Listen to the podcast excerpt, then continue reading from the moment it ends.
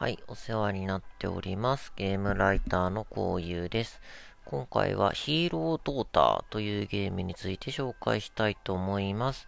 えー、ヒーロードーターとはどういうゲームかっていうと、フリーゲーム性の RPG となっていて、結構ゆるーく遊べるような RPG です。特徴っていう特徴もまあないんですけど、まあ、強いてあげるならば、仲間になるキャラクターが全員可愛い女の子っていう感じですかね。えっと、物語的に、もともとめちゃくちゃ強かった勇者が、ちょっと生意気になりすぎたから、王様に毒盛られてレベル1になっちゃいましたよ。で、その状態からお前魔王を倒してこいって言われるんだけど、当然、レベル1なんで、もうそこら辺の雑魚スライムとかにもボコボコにされてしまう状況です。で、困って、たどり着いた酒場で出会ったオーナーさんに、仲間をくれって言ったら可愛い女の子を集めてきたからこいつらと一緒に旅してくれっていう感じでこう、その集まった女の子として一緒に旅に出るという感じの、まあ、RPG になっております。で、あのー、最近の RPG って結構作り込まれていて、まあ、ぶっちゃけ疲れるじゃないですか。本格的すぎると言いますか。あの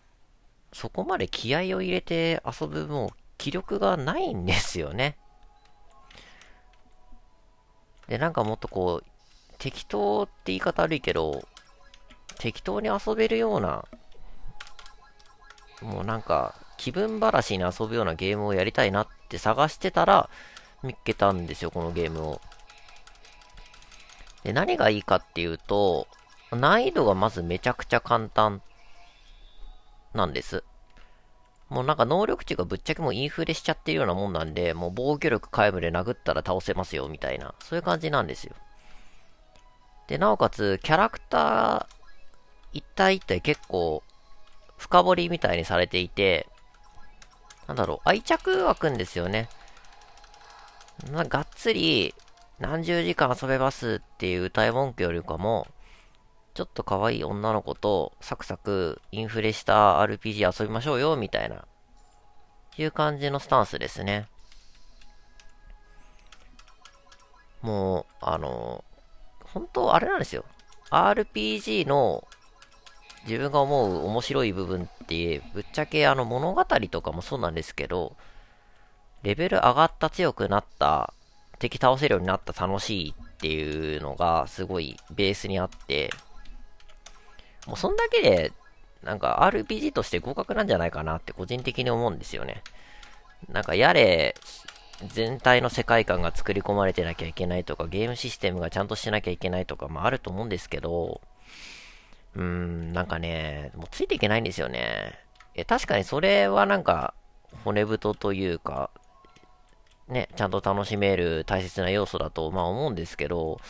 なんか全部が全部そうじゃないといけないっって言われるとそうでもなくて、逆にそこの基準に達せられなかったゲームはダメなゲームなのかって言われたら別にそうでもなくて、あの、敷居が高くなりすぎてると思うんですよね、今のゲームっていうのは。で、それに合わせてる自分もなんか疲れちゃって、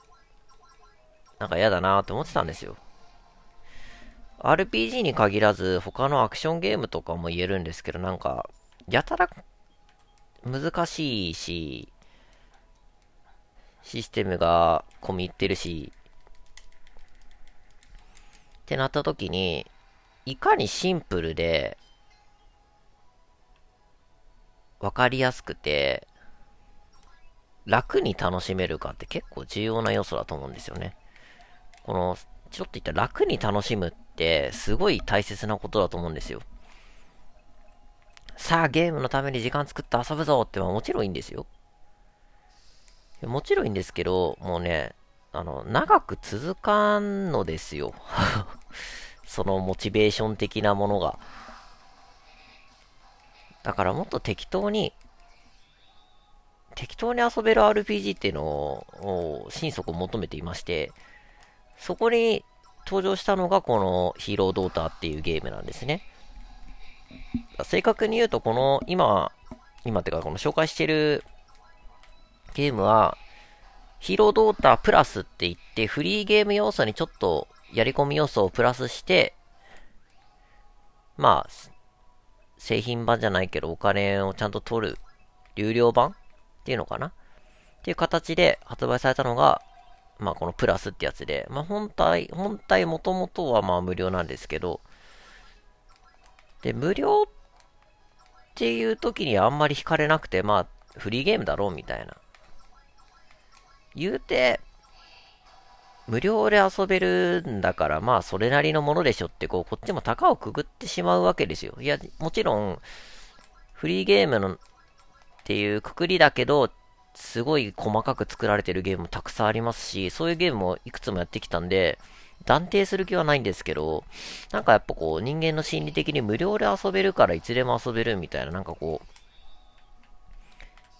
嫌な印象みたいなのがやっぱり少なからず受けてしまう部分はあると思うんですよ。だけど、なんていうのかな。だからこそいい部分もあるのかなっていう。無料ということは、まあ、無料なりの理由があるわけですよ。そのクオリティの問題なのか、なんだろう。制作費ガンガンかけてないから低コストでできて宣伝がてら作りましたみたいな感じなのか、とも、そのゲーム制作者として食っていってるわけではない人が趣味で作ったから無料で遊んでくださいねっていう形なのか、まあ理由はわからないんですけど、